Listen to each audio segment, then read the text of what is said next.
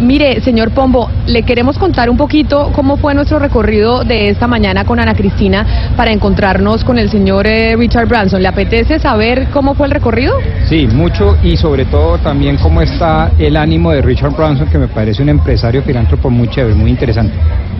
Pero es que mire, nos levantamos, ¿a qué hora nos levantamos temprano, no, Ana Cristina? Sí, muy, temprano, porque además teníamos que recoger eh, las acreditaciones porque ayer no estaban listas. Ayer hubo un problema con las acreditaciones, no llegaron suficientes para la cantidad de periodistas que estaban, entonces hoy había que madrugar bastante temprano porque llegaban de Bogotá.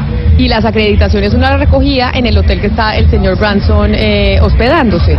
Y ahí no lo encontramos, pero usted algo le llamó la atención del señor Branson, ¿no? Sí, de el- Sir Richard Branson. Sir Richard Branson, sí, claro, porque mucho título y todo, pero no le alcanzó el tiempo para bañarse. Creo que no le alcanzó el tiempo, estuvimos suficientemente cerca para verificar que eh, la ducha, no, no le alcanzó el tiempo para la ducha, parece. Ana Cristina está aterrada, Pombo dijo, pero ese señor tan millonario y tan todo y no se bañó, ¿hola? O se iba saliendo para el concierto sin bañarse. Pero iba feliz, iba feliz, el hombre iba feliz y contento. Eh, Es que el tema del agua es de todos los estratos, ¿no? Eso- eso- Pero mire, vamos, les vamos a compartir con los oyentes esta entrevista y este encuentro que tuvimos en el hotel del señor Sir, como le dicen precisamente porque es caballero, ¿no? Es Sir Richard Branson esta mañana antes de que saliera para su rueda de prensa con el resto de medios de comunicación. Do some questions? Uh, I've got a feeling I'm going to No. have a lot of that today. But, Yeah, uh, I know. um, but I wanted, I wa- just wanted Where to are you from? I'm from Colombia, from Bogota. Colombia, And I just wanted to know why did you decide to do all this? Why did you make this decision? Um, I, I know many Venezuelans um, who have had to leave their country because they uh, couldn't get the ba- their basic necessities, medi- medical supplies. Um, obviously, inflation is running wild in Venezuela. Babies are dying, um, and uh, a, a wealthy country has become a very poor country. So um, we wanted to try to get humanitarian aid into Venezuela. Um, we wanted to bring the world's attention to what was happening in Venezuela. Um, so we thought we'd do it and have a have some fun at the same time. Have a really joyous um, day with wonderful bands, and every single band has offered their time for free.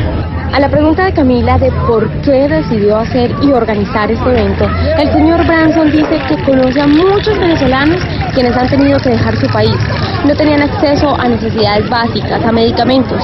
Dice que la inflación sigue subiendo fuertemente. Un país rico se está convirtiendo en un país pobre. Entonces, han querido traer ayuda humanitaria a Venezuela. Querían prestarle atención a la grave situación y la idea es disfrutar de este día con bandas y músicos increíbles. Cada artista ha ofrecido su tiempo de manera gratuita. Um, people saying that this is an excuse for like a military intervention from the U.S. That we're having the It's- concert. It's nothing, nothing whatsoever to do with military intervention. The Venezuelans do not want military intervention. Um, the uh, 90% of Venezuelans want, uh, well, they, in fact, all Venezuelans just want a peaceful, uh, a, a, pe- a peaceful uh, new new election, fair election that is uh, monitored by the international community, um, uh, so they can start getting Venezuela back on its feet again. Um, the, I think the last thing any of us want is uh, a military intervention. A la pregunta de Camila de que este concierto es una excusa para llevar a cabo una intervención militar de los Estados Unidos, Mr. Branson responde que esto no tiene nada que ver con una intervención militar. Los venezolanos no quieren eso, nos dice él. El 90% de los venezolanos quieren paz, quieren una nueva elección que sea monitoreada por la comunidad internacional. Ellos quieren que vuelva la paz. Dice que lo último que ellos quieren es una intervención militar y los venezolanos ya se han pronunciado.